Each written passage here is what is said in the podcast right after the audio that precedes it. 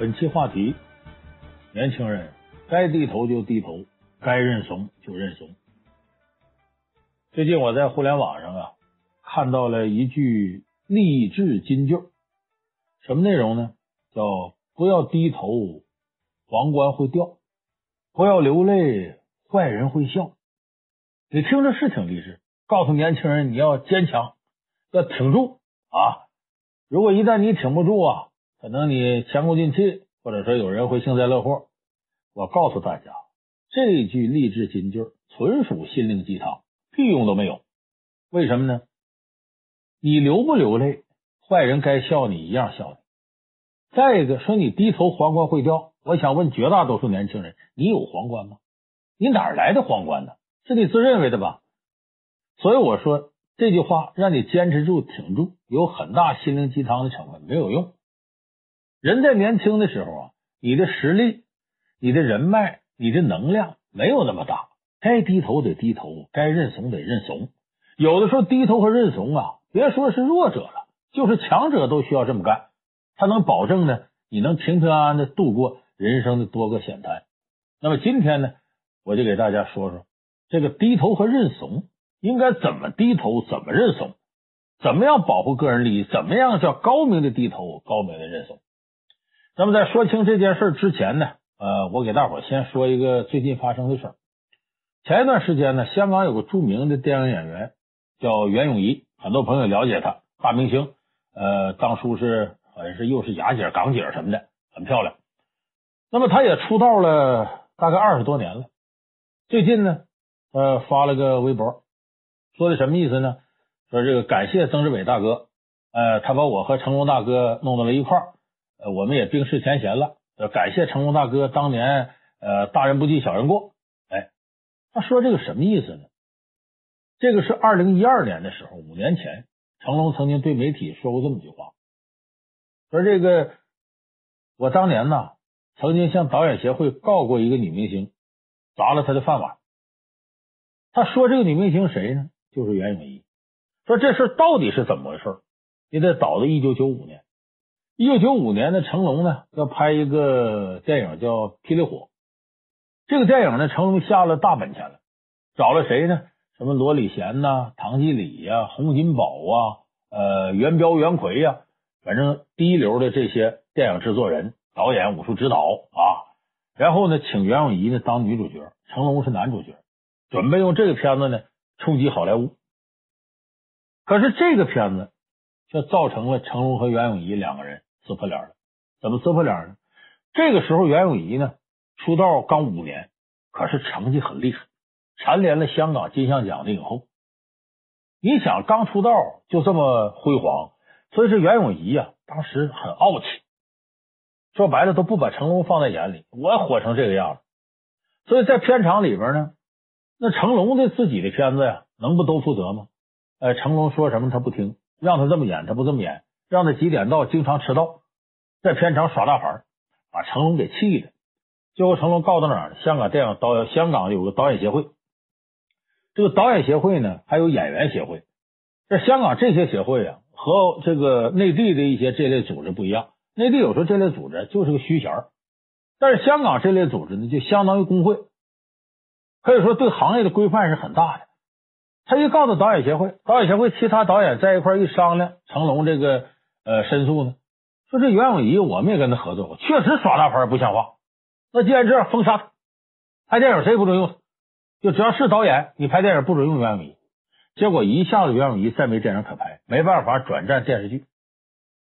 就说袁咏仪当时火的不行不行了，因为这个事儿戛然而止，大电影演不了了，只能演电视剧。所以从那以后，他跟成龙啊算结了梁子。其实成龙代表当时大多数人的心声。因为袁咏仪在片场啊，确实耍大牌不像话，够牛的，不拿这些人当回事儿，就什么老前辈那在我面前不在话下，我是不会低头的，在人面前永远趾高气扬。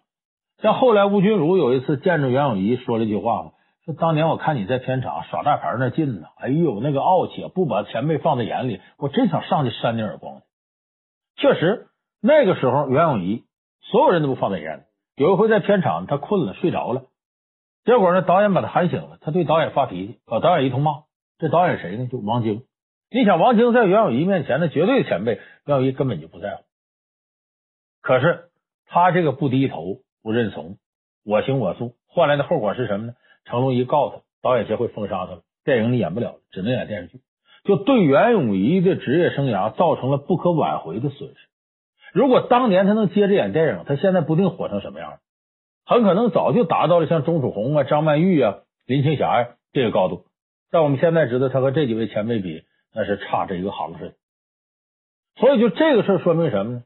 你是后来后悔了，我当初要客气点、谦虚点，没这事儿。但是你失去的东西永远都不会回来，你失去了人生一个非常非常黄金的这么时期。所以这袁咏仪呢，就是该低头的时候不低头，因为你想想，在这个行业里边，比你高明的人多了去了，那不是就你一人明白，就你一人厉害。你年轻气盛，在什么时候都不肯低头，最后吃亏的只能是你自己。咱们现在有不少年轻朋友，不就是吗？你看你在学校的时候，念大学的时候，说我有能力，我冒个尖儿，我这出个风头，那无所谓。哎，你的同学最多背后嘀咕嘀咕你。可你走向社会，走向工作岗位，你这样，人家的前辈要合起手来整你，你可受不了，那是切身厉害。所以你必须得具备这样的情商，该低头得低头。而这样的错误呢？往往是有一定能力、挺聪明的年轻人容易犯这错误。你说你假如你挺笨，你能力也不行，你想着出风头，你想这个这高抬着自己脑袋，你哪有那资本呢？所以我说，你越是觉得自己聪明，越是觉得有能力，越得注意夹着尾巴做人。这是年轻人走向社会必修的一课。历史上这样的教训很多。你咱们说四大名著里头嘛，有个最典型的例子，杨修啊，杨修、杨德祖。那个时候，杨修在曹操阵营里是什么地位？大家公认这个人聪明有才。那当时这个张松献地图的时候，就曾经说过吗？说曹操手底下，你要说真是能人，大而孔文举，小而杨德祖，鱼子碌碌，莫足数也。就说那岁数大点的，就是孔融、孔文举；岁数小点就杨修、杨德祖。剩下那些呀，那什么什么程昱、荀彧，那都不行。就杨修确实有才。而杨修控制不住自己的情绪，总觉得自己比别人高，我得往出拔一头。所以你咱们看三国里头写的很细，说曹操呢，呃，就挺自负。身边的人你要明白事儿的呢，那就像狄仁杰跟这个呃元方似的啊。这个元方你怎么看啊？呃，小的不识，大人明义教我。你客气点儿，杨修不是，处处抢曹操风头。你曹操后花园找工匠给修。修完了让曹操验收，曹操没说别的，拿起笔来呢，在这个大本上写个活字，生活的活，转身走了。工匠不知道怎么事儿，杨修这时候冒出来：“哎呀，你真笨！你知丞相什么意思吗？门中间搁个活字是阔，意思嫌你门修大了，你改小点不就完了吗？”工匠听话改小了。曹操一看，你怎么知道？杨修告诉我的。曹操心里不痛快，为什么？就你明白，就你想到我前头去。本来我还寻显摆显摆呢，让你把风头都抢了。过不一阵呢，人家外地呢，呃，上贡的礼品有呢，呃，一盒糕点，就当时人管叫酥啊，就我们今天说桃酥那酥。曹操看了看呢，在这个点心盒上啊，写了仨字一盒酥，哎，盒就是人一口那盒，哎，放着呢。杨修进来一看呢，各位过来，过过过过，丞相让咱把它分吃了。大伙一看，丞相既然这么说，吃吧，一尝挺好。曹操进来一看呢，点盒空了，怎么能给我吃了？怎么回事？杨修说：“丞相，你不是你吩咐的吗？让我们大伙吃了。谁吩咐了？你看你上面写的，一盒酥，拆开，一人一口酥，一人一口啊，我们谁没吃两口？”曹操心里这个气呀，哪儿都有你。不光这样，曹操这个人有疑心病，他当年孟德献刀嘛，献给董卓，结果董卓呢，他想刺杀董卓，董卓。发觉了，哎，孟德，你要干什么？孟啊，我我我献刀，家有七星宝刀。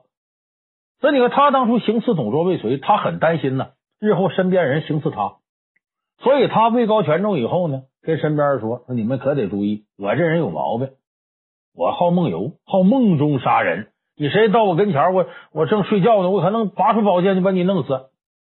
你们千万别到我身前来。其实他防备有人刺杀他，偏偏呢，他手底下呢有个侍从忠心耿耿。曹操在这床上躺着睡觉呢，被呢掉地上。这侍从过来一看，哟，丞相这不着凉了吗？好心好意的捡起被给曹操盖上。曹操不正欲翻身起来，把身边宝剑抽出，噗一剑，把侍从给捅死了。捅死之后，曹操倒头便睡，没拿当回事。等醒了之后，身边人说：“丞相，你你把他给杀了，你看看你怎么回事？”曹操一看，嚎啕大哭：“哎呀呀，这事怨不得我呀！我说过，我好梦中杀人呐。在我睡梦的时候，你近我身，我把你杀了，哎这无心之失啊！哎呀，惜哉，痛哉！一通哭。呃，吩咐把这侍从厚葬。这葬礼上，杨修来了，四下看看，直乐。别人说人死人，你还乐？杨修一拍棺材：“哎呀，不是丞相在梦中，是君在梦中儿啊！”就不是曹丞相在梦中，他醒着呢。是你在梦中没听明白他这话，他是防备有人刺杀他。你想，他一下把底牌给揭开，你琢磨琢磨，大伙议论传到曹操耳朵里，曹操得多生气。所以说，杨修一而再、再而三的不认怂、不低头，显示自己高明。曹操积累这火一天天越来越大，终于爆发了。怎么爆发呢？曹操率三十万大军呢打蜀国。可，在刘备、诸葛亮面前呢，屡试败仗，说赶紧退守吧。退守汉江沿岸的时候呢，粮草大营又被张飞给劫了。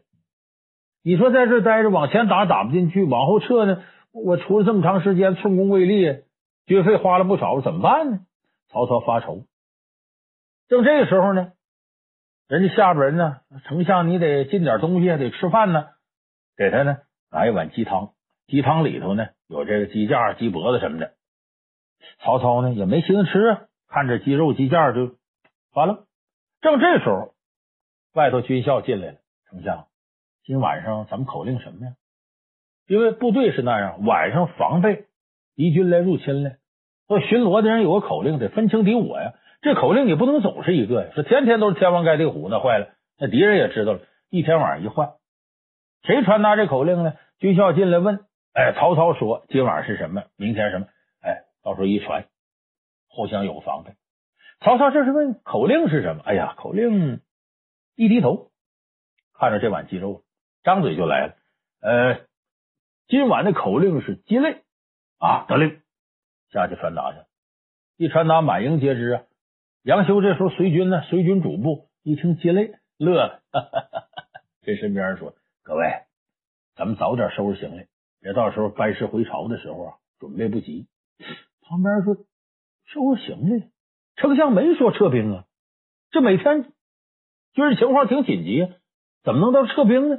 哎，你们有所不知，丞相啊要退兵。说您是怎么看出杨显？嗨，今晚口令什么？鸡肋啊，鸡肋上有没有肉？有啊，有点不多呀。你爱吃吗？不怎么爱吃那肉。那你愿意扔它吗？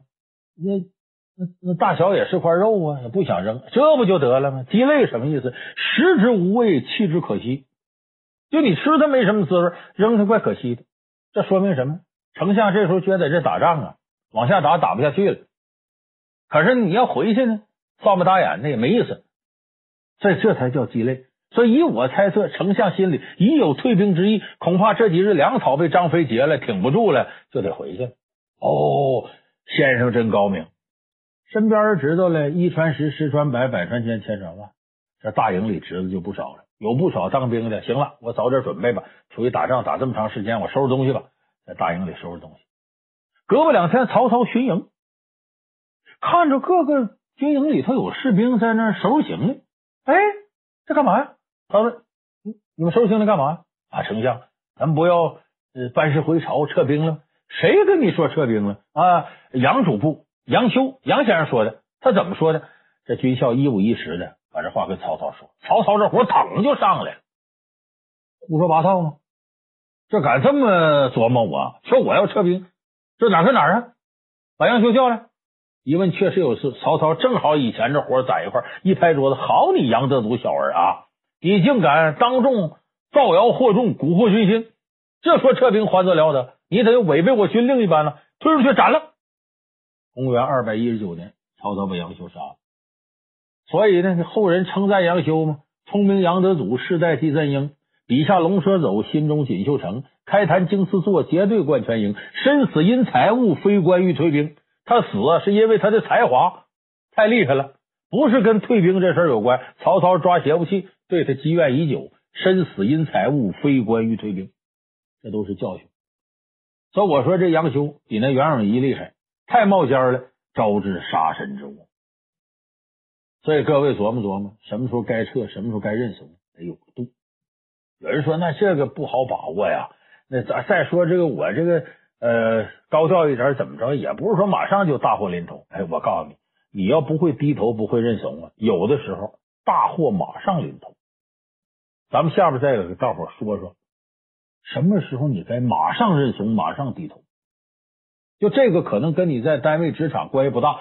但是，确实在社会上规避风险的一个好办法。我再给大伙说个事儿，咱不少朋友都知道。前两年呢，发生一件事儿，有个女同志啊，到火锅店吃火锅，也不怎么的汤啊，还怎么的，有点问题，跟那个火锅店服务生就吵起来，越吵越激烈，越吵越激烈。哎，这女的一来气，我投诉你，啊，就投诉到这个店里头有那投诉电话啊，让他老板知道了。那老板肯定打文骂着服务生啊，哎，顾客是上帝。这服务生一来气，话赶话在气头上，端着一盆倒汤的热水，嚯，泼着女顾客头上。这个事儿我估计有的朋友知道，这事儿是，这肯定是这个服务生他不对呀，故意伤害罪呀，这是，这人抓起来得判都得呀，你凭什么呀？人说你两句是怎么的？可是你想呀，咱们要从那个女顾客角度来说，这事儿是不是可以避免？完全可以避免。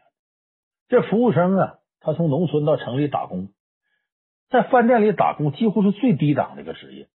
老板也骂，有时候顾客也顶着，他心里一肚子火。说白了，攒了一肚子垃圾情绪。你为什么要刺激他？这个时候你不低低头就行了，那么地过去吧。你非不饶人似的，很高调的又投诉又干嘛？又说人家，把他心里的垃圾情绪给引发出来了，把一肚子垃圾都到你身上。你说你倒霉不倒霉？所以咱这时候什么叫该低头说得低头呢？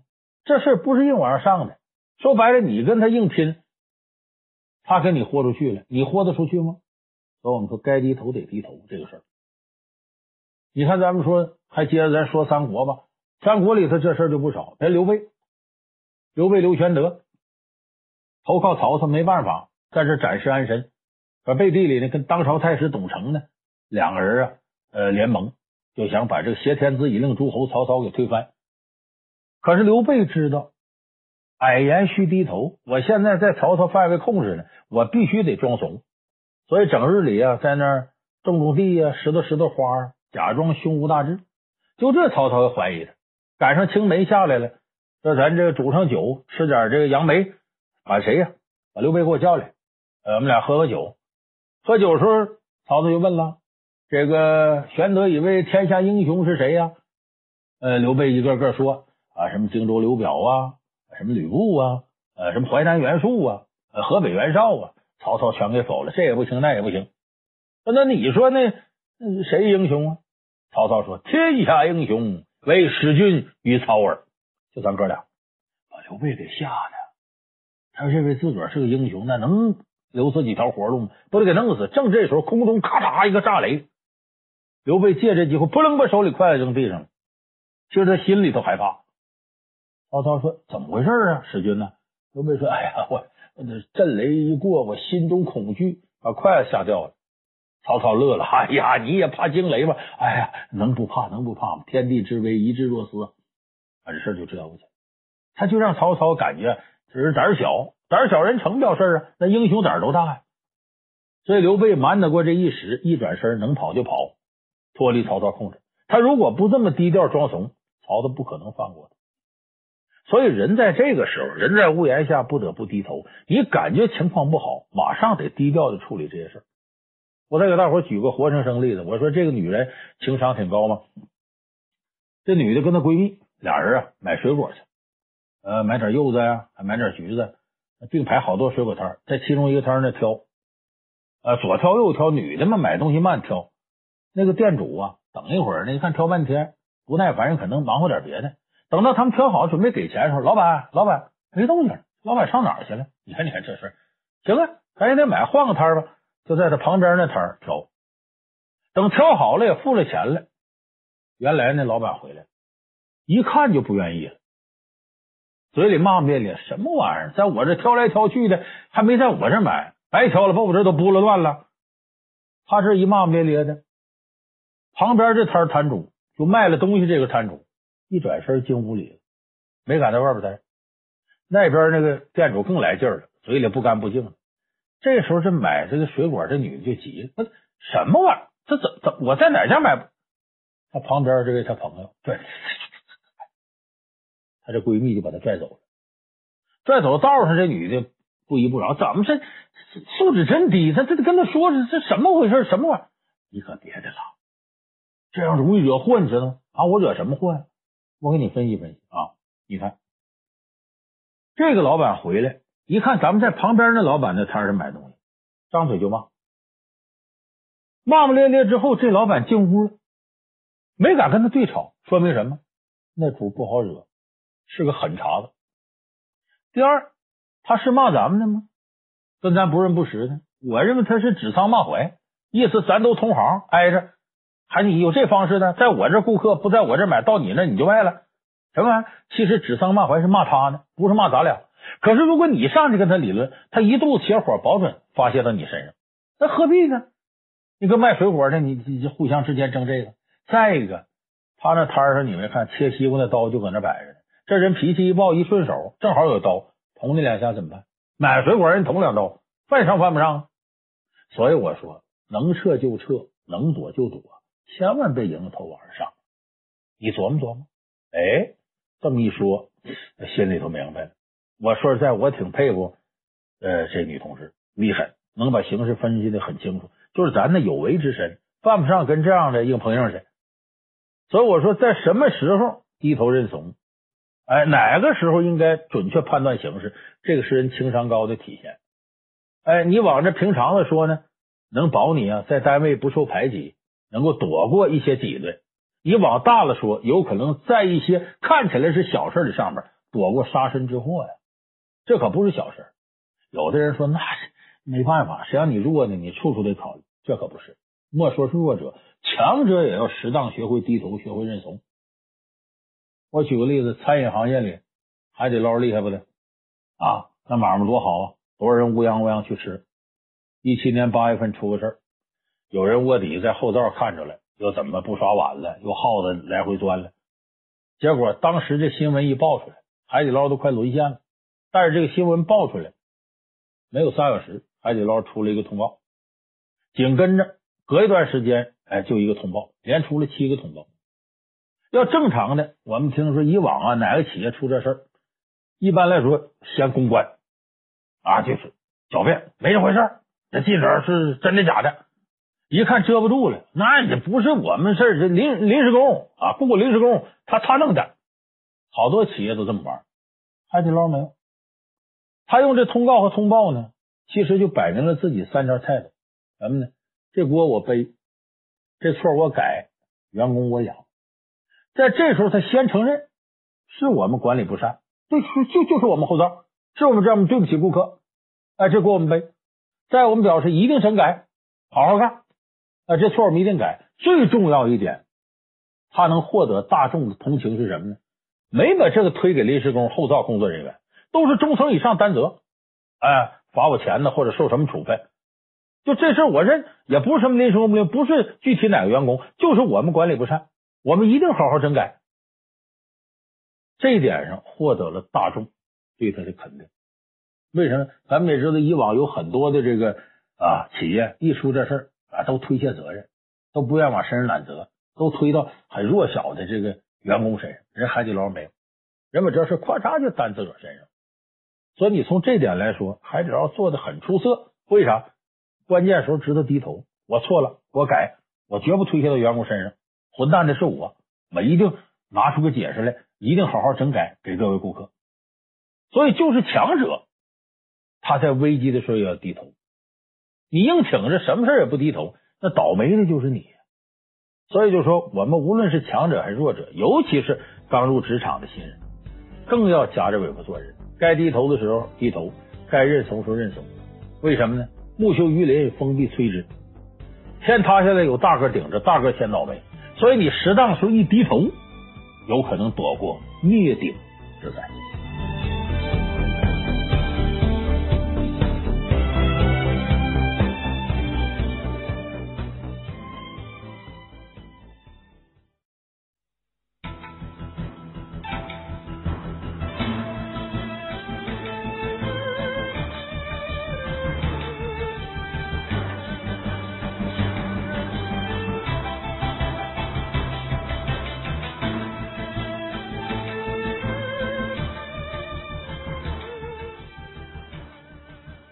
本期话题：拒绝是战术，不是艺术。现在在我们生活当中，你会经常碰到这样的情况，比方说你跟女朋友啊都约好了，今晚上咱俩这个烛光晚餐啊，今天是你的生日啊，或者是我们认识一周年呐，等等等等。结果临到下班了，快五点钟了，你的老板突然间跟你说，今晚你得加班，得加班到十二点。怎么办？你辛辛苦苦干一年了，年终奖拿了两万块钱，正准备拿这钱呢，我出去旅游去玩去。你哥们来了，我那边家有点急事，你借我两万块钱吧？你借不借？你说这个如果顺从内心吧，拒绝吧，怕这个女朋友和哥们生气，伤了交情。你说不拒绝吧？你自个儿心里头这个窝囊很难说。当年喜剧大师卓别林呢有句话：“学会说不吧，你的生活会更美好。”其实这是对的。就什么事情你都是怕这个怕那个，啥事也不敢说不，那你逐渐就活不出自我了。你活的就是别人希望的那个样子，那还有什么意思了？可是这说不啊，非常难。就是你怎么样说这不？外乎两种形式，直截了当不行。再一个兜个圈子，你看那啥那啥那啥，你说啊那啥，就是要么直接拒绝，要么婉拒。那么这两种方式哪一个更合理呢？咱们今天给大伙说说，拒绝人呢，它是一种战术，你千万不要把它理解成艺术，因为没有任何一种拒绝方式是完美的。咱们首先说直截了当的拒绝。你看起来干脆，不行不行不行，可问题是呢，当你直截了当拒绝一个人的时候，要么他认为你是对他有意见，要么是你确实这里头带着主观情绪，所以直截了当拒绝呢，很容易让人理解成啊，不是就事论事，你是对我这人有成见，如何如何。咱举个例子吧，三国里边，而这关羽镇守荆州，这个荆州呢是东吴一块心病。因为刘备当初说借荆州，我取了西川就还你，也没还，所以这时候东吴才想出一些损招来，像周瑜啊，要么孙尚香嫁给刘备，把刘备扣到这儿，但是最后呢，呃，诸葛亮神机妙算，这事儿也没能成，赔了夫人又折兵，把周瑜还给气死了。这东吴呢，跟着西蜀就做了心病了，但是做心病是做心病啊，这两家可得联合起来，为啥？曹操在那，曹魏势力大呀，你两家要斗起来。说白了，孙刘两家哪个也不如曹操强大。你俩先打起来，那不找着挨曹操收拾吗？所以双方有心病是，有心病，得拉起手来。那么呢，这个时候西蜀奋发图强，定军山一战，老黄忠斩夏侯渊，后边收取汉中，就把现在陕西啊、甘肃一带啊都给弄过来了。所以这个时候，三国之间的势力发生了变化，原来是魏第一。吴第二，蜀第三，蜀得跟吴绑一块才能对抗魏。现在这蜀的实力一下上来了，快追上魏了，把吴甩到后头了。你想，东吴那心里就不舒坦了，不舒坦可是不舒坦。这个你说就跟蜀翻脸也不行。那边呢，曹操啊给这孙权写信说呢，原来你看你们两家合一块赤壁之战把我收拾够呛。现在这蜀国势力这么大，要把我灭了，下一个就轮到你，咱哥俩拉拉手吧。这事孙权挺动心，怎么办？这时候他的一些谋士给他出主意，说主公啊，不能听曹孟德的，此人乃当世之奸雄啊！他把你拉过去了，来对抗蜀国，暂时让你呀去跟刘备杠，离间咱的关系，回头他再收拾咱们。那曹操这人你不能听他的。孙权说：“那倒是，那可是现在蜀国势力很大，我看对咱也有威胁。他这样吧，咱们再来个亲上加亲。你不是这个刘备的大舅哥吗？你妹妹孙尚香现在在那边呢。咱们呢，再跟荆州的关羽提提亲。这怎么提亲？关羽有个女儿没嫁人呢，正好主公你有个小儿子，你提一下亲。这层亲要加上，那可有好处。怎么着？关公这人讲义气，华容道还放曹操呢。”那敌人他都这样的，咱们是一家的，再亲上加亲，那他不得对咱很够意思？说不定将来一大方荆州咱要回来了。哎，孙权想可以，那谁去这个事儿呢？哎呀，就让诸葛瑾去吧。为啥？诸葛瑾他弟弟诸葛亮那是关羽的上司，就这么打发谋士诸葛瑾带着孙权书信到荆州。到了荆州，见着关羽，关羽这时候呢，心里也明白，跟东吴得客气。为什么呢？诸葛亮、庞统死了之后，他进西川。帮助刘备打西川，临走的时候问关羽，说是如果曹操打你怎么办？他说那我就跟曹操怎么怎么打。说那要是跟孙权那边呢？他那我就分兵拒之。当时诸葛亮说：“你这样干呢，可就危险了，君侯啊！你记住，我给你八个字：东和孙权，北拒曹操。一定得这么办。”所以呢，关羽呢，再怎么着也得拿诸葛亮的话当回事儿。哎呀，把何况这个诸葛瑾又是丞相的哥哥，客客气气把诸葛瑾接进来。诸葛瑾就跟他说：“说我来是跟你提亲来。”当时关羽就乐了：“提亲？你们主公妹妹不是嫁给我大哥了吗？还提什么亲呢？再说提亲，你到四川呢，找我哥，找我哥。哎，君侯，我家主公有个儿子。”听闻君侯有个女儿，双方亲上加亲，岂不更好？当时关羽一听，哈哈哈哈哈，乐了。诸葛瑾一看，君侯乐了，这事儿成了。没想到关羽一抹脸，哼，想当初那周郎要把你家主公妹妹嫁给我大哥，这就想谋取荆州，我大哥差点死到你那边，如今又想来这一套。万万不可！再者说了，虎女焉能嫁犬子？我老虎的女儿嫁给你狗崽子，不可以。这话说的太狠了。诸葛瑾还想说两句，关公一摸脸，哼，若不是看在你是我家丞相的亲兄长，我早把你乱棍打出。诸葛瑾灰溜溜的跑回江东。你想，他寸功未立，心里也窝火呀，跟孙权添油加醋讲这啊，关羽如何如何不仗义，怎么怎么。孙权这时候气的怎么着？我儿子是狗崽子，他女儿是虎女，什么玩意儿？孙权这时候可是气往上撞，就决定跟曹操拉手，先吸取荆州，这才有吕蒙白衣过江，最后取荆州，关公走麦城，把关公给抓住了。其实按照正常来讲啊，这等于多一个跟刘备谈判的筹码。哎，完了把关羽再放回去，两家你看荆州已经弄回来了，这不好办了吗？但这时候，孙权让关羽当初那一句话给气糊涂了。一看你还梗着脖子骂我，杀！一时冲动把关公给杀了。所以这后边才有吴蜀夷陵大战，火烧连营八百里，刘备白帝城托孤，还有后边这些事儿。而经此一战呢，其实魏国跟蜀国力量进一步削弱，再没有那能耐跟魏国一较胸长。所以后来这个虽然诸葛亮六出祁山，九伐中原，最后都是无功而返。所以最终天下呢？是归了曹魏了，这是。所以你看这段历史说明什么？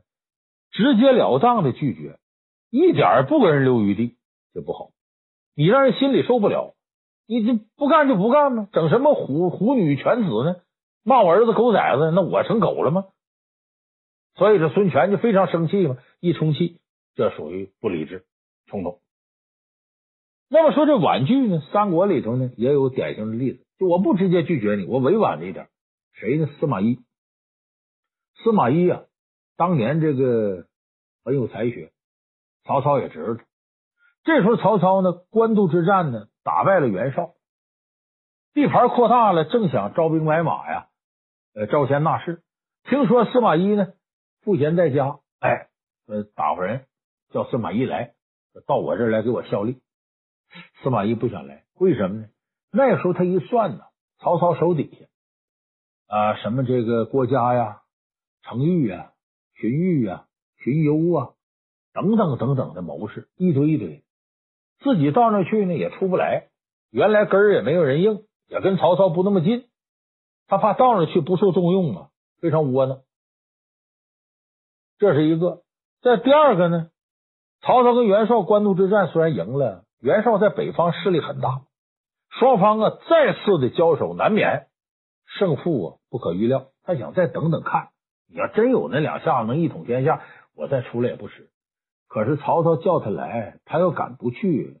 你知道曹操，嘿嘿，宁叫我负天下人，不叫天下人负我，容易给自己惹来杀身之祸。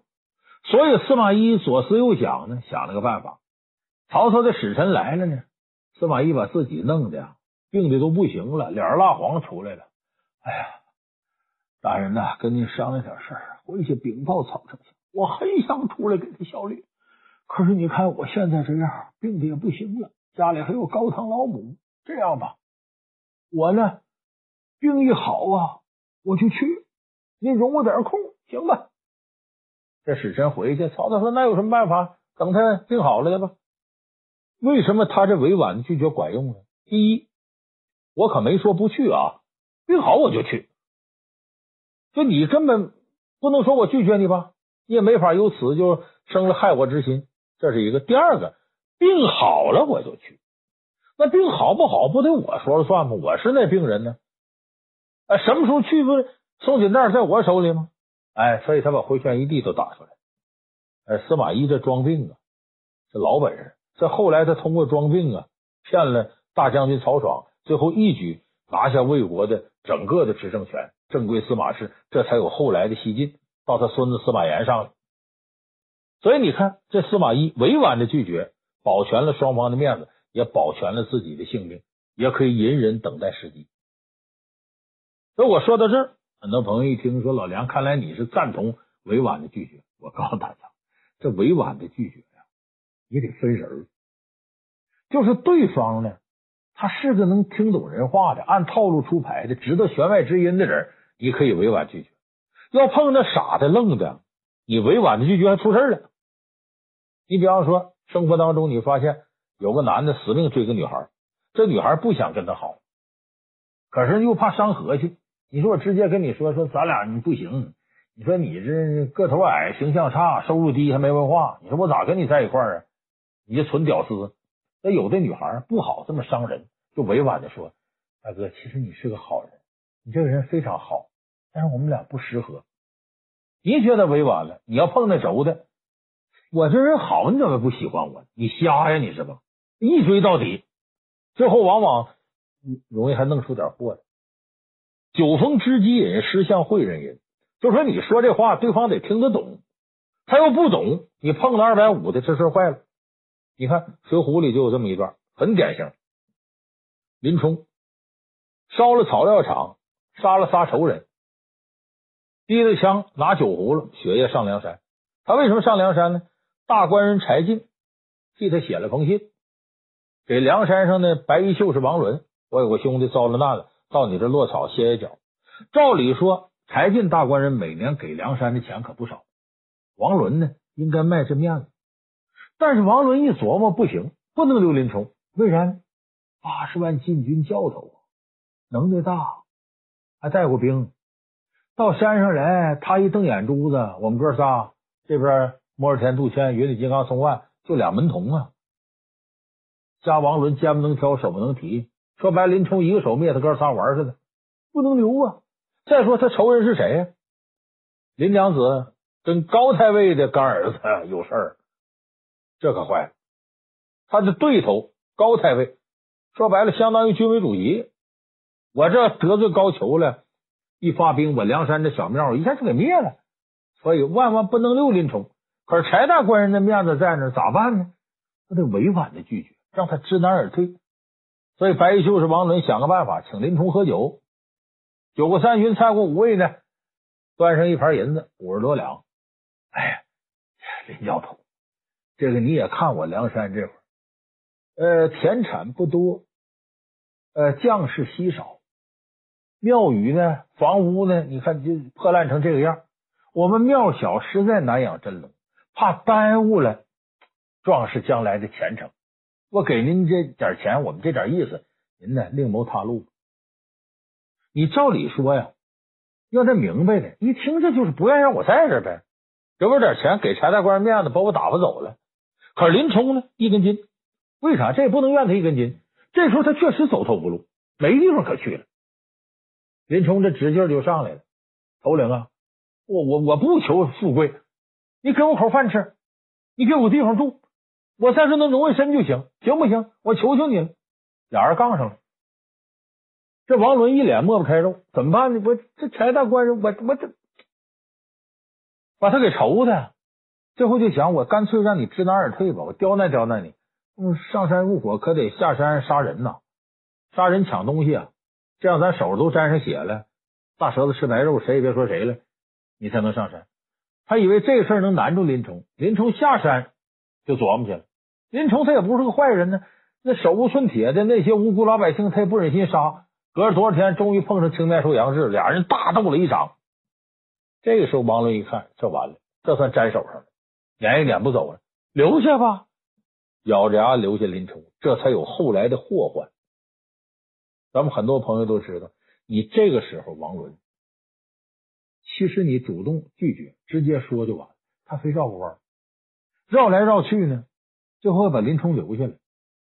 而林冲这时候呢，心里头想王伦呢，这人也不爽快，你也不想留我，就好比呢，你哥们跟你借钱，你借五万块钱，你说我最近我还得还房贷呢，我女朋友还让我给她买包呢，我我怎么推来推去他抹不开，最后怎么办呢？你借了他三万块钱，你把钱都借给他了，你这朋友琢磨，你说你这这么推那么推，绕着圈五万不借，借我三万。你明明都借他三万了，他心里这人这个磨叽，一点不痛快，不是啥好哥们儿。还完钱，咱俩交情就拉倒，饶着借着钱，饶着你还得罪他。所以这时候绕弯儿，你得碰到那聪明人，他按套路出牌。如果碰上个愣人，不理解这个的，你越绕弯越出事儿。这不后来王伦就出事了吗？晁盖他们哥几个直接生辰纲之后上梁山，到了梁山顶上。这白衣秀士王伦招待他们吃饭，也是此处水浅难养真龙，哥几个另谋高就。林冲看着心里就憋气，为什么呢？情景再现，真人秀啊！一看自己当年就是被王伦这么挤兑的，心里头就来气。一来气呢，这林冲情商比较低，脸上就看出来。他没想到这七个人当中啊，有个智商极高的人，吴用。吴用一琢磨，呀呵，有门啊！苍蝇不叮无缝蛋。在林冲这，咱可以下点区。当天晚上，在梁山上，他就找林冲去，几句话就把林冲底儿给泡出来了。怎么上的山呢？王伦怎么为难他？哎，这时候吴用说：“咱们是阶级弟兄啊，咱们都是一个立场啊，所以我们来真没地方去，希望林教头可怜可怜我们，留我们，要不然我们死无葬身之地。”林冲说：“没事。”林冲这时候侠义之心激起来，明天再跟王头领我说。这吴用一急上套了，果然第二天双方再吃饭，王伦推脱：“啊，你们走吧，我这留不下，我给你们盘缠。”林冲这时候急了，想当初我上山，你就推三阻四；如今朝天王几个好兄弟上山，也是这般，你这个小人。他这一说，这边吴用、公孙胜来劲了，正好借机会。哎呀，林教头不可造次！哎呀，林教头不可为我等兄弟坏了大义！哎呦，不可伤了王头领性命！他故意这么说，就如同俩人打架呢。你这劝架的，俩人打架，这不动手了吗？这劝架的拿棍子过去了。哎呀，你别打，别打！你看打啥？这一看你手拿棍，来吧，我我削你！你看你这不拱火吗？等结果林冲拔出刀来，就把王伦杀了。吴用他们达到目的了，让人给当枪使了。那这个事儿咱分析一下，你琢磨琢磨。这个白衣秀是王伦，他再怎么着，你林冲走投无路的时候，我留下你，怎么着对林冲也有大恩。可是最后结果呢？林冲把他杀了。有人说林冲这忘恩负义，你得想想林冲为什么这样做呢？就是王伦呐，明明把林冲留下了，可前面他不直截了当的拒绝林冲。他绕着弯，所以林冲那时候就对王伦有一个印象：嫉贤妒能，做事推三阻四，不爽快，不仗义。就是你饶着是留下他了，他给他弄了这么一个印象。所以在林冲心里埋下了仇恨的种子。如果你不这样，你当初就直截了当拒绝，你倒不用说说是我害怕你到时候厉害，你把我哥仨杀了，梁山成你的，倒不至于这么直白。但你可以说你得罪了。高太尉，那高太尉管着大宋兵马呢，说发兵过来把我们山头灭了灭了，你来了不给我们带来危害了吗？不等于我们惹火烧身吗？林教头，你得可怜可怜我们呢。如果他直截了当的把这理由就说出来，以林冲的脾气，我宁可站着死，我也不跪身啊！啊，我来了，给你们带来灾难，那好，林某告辞，抬腿就走了，他就没这祸事了。所以你琢磨琢磨这个事，这不就是王伦自己处理的不好吗？你碰上林冲这种直性子的、情商低的，而且一条道跑的黑的，你就不要再绕弯了，就直接告诉他不行。省去了后边很多的这种祸患，所以有的时候啊，委婉你分对什么人。有一年春晚有个小品，我还记着吗？是魏吉安、黄小娟和郭冬临演的，叫《实诚人》。说这个两口子本来要出去看个戏，结婚纪念日浪漫浪漫，结果这个郭冬临来了，来了呢要走了，好不容易熬他走了，就说一句话：“你在在家吃点饭呗。”这谁听着都是客气的话，偏偏这郭冬临呢，大大呼呼的，以为这是真事，那那我就吃点。哎呦，把这家给搅的，在这家里这么那么那么耽误了很长时间，费了很大的劲。完了，这郭冬临呢，最后得出个结论：大哥，你不是个实诚人，你一点不实在。就是你对这样的人，你就告诉他，你说我们俩今天二人世界，想浪漫一下子，你就别在这当电灯泡了。他一听明白，抬腿就走了。就直个人，你非绕圈子，结果他就觉得你不实在。那今天咱哥俩，你看你失心招待我，你又怎么半真半假？最后你还把人得罪了，完了还把你俩事耽误。你说这，这就猪八戒照镜，弄得里外不是人。所以呢，今天咱们说这个话题呢，就说你拒绝对方，如果对方呢是一个吧八面玲珑的，能听懂弦外之音，咱就婉拒，委婉的拒绝。好里好面的都不伤和气。如果对方是个直性子人，不按套路出牌，脑袋简单，那就直截了当拒绝，让他一下子撞到南墙就得了。你比方说，在借钱这问题上，我这些年体会越来越深。原来我呃二三十岁的时候啊，人向我借钱，我这一脸抹不开，不想借，不想借，完了最后还是碍于面子借了。借完之后，人家还不上。最后朋友的交情都没了，连钱带朋友都丢了。我现在这些年，凡是我认为他还款能力不行或者人不把握的，直接打电话，老梁，你借借钱，你不借，你没钱有钱，有钱为什么不借？我信不着你，我不认为你是个有信用的人。你听着是不是伤害人？人听着没面子，哎，把底线给他了，就是咱俩没这交情，别跟我这儿借钱，别整出什么事儿。他转身就找别人。你不要以为说他这事记恨你，你把底线亮给他了，他不会再麻烦你，就怕犹犹豫豫、推三阻四的，他又来了，你又抹不开，又怎么着，最后惹出很多麻烦。打比方说这个女孩面对追求者，那你这个各方面都不行，你长那么难看，你追我，你要说你是个好人，他人还接着追上，索性就直截了当，大哥，你人品呢、能力啊都很好。可是呢，我这人呢没你那么高雅，我就是个俗人，我就喜欢帅哥。你看你长得也不帅，咱俩凑到一块不会有好结果的。嗯，你再找喜欢你的女孩，直截了当告诉他你不帅，我看不上你，完了。尤其是在谈恋爱过程当中，明明这个人是能听懂弦外之音的聪明人，一谈恋爱一追哪个女孩糊涂了，那笨的吓人都。所以说，爱情当中这人智商是零吗？就这个道理。说遇到这个时候，万不能。犹犹豫豫，推三阻四，琢磨这个琢磨那，怕得罪人。因为感情这事儿有句话：“奸生人命，赌成贼。”话糙理不糙，感情世界容易让人冲动，你处理不好了，就容易惹一堆麻烦。所以我说，这个时候拒绝人，直截了当。所以我告诉大家，有很多人讲究怎么好好说话，怎么圆圈面子，把这种拒绝当成一种艺术。我告诉你，拒绝绝不是艺术，拒绝就是战术。战术讲究什么？分什么样人？这样人。我就直截了当拒绝这样人，我就兜个圈子拒绝了。你首先得了解对方是个什么人，了解他的处事方式和思维方式，否则的话，怎么拒绝都可能给你带来一些不必要的一些问题。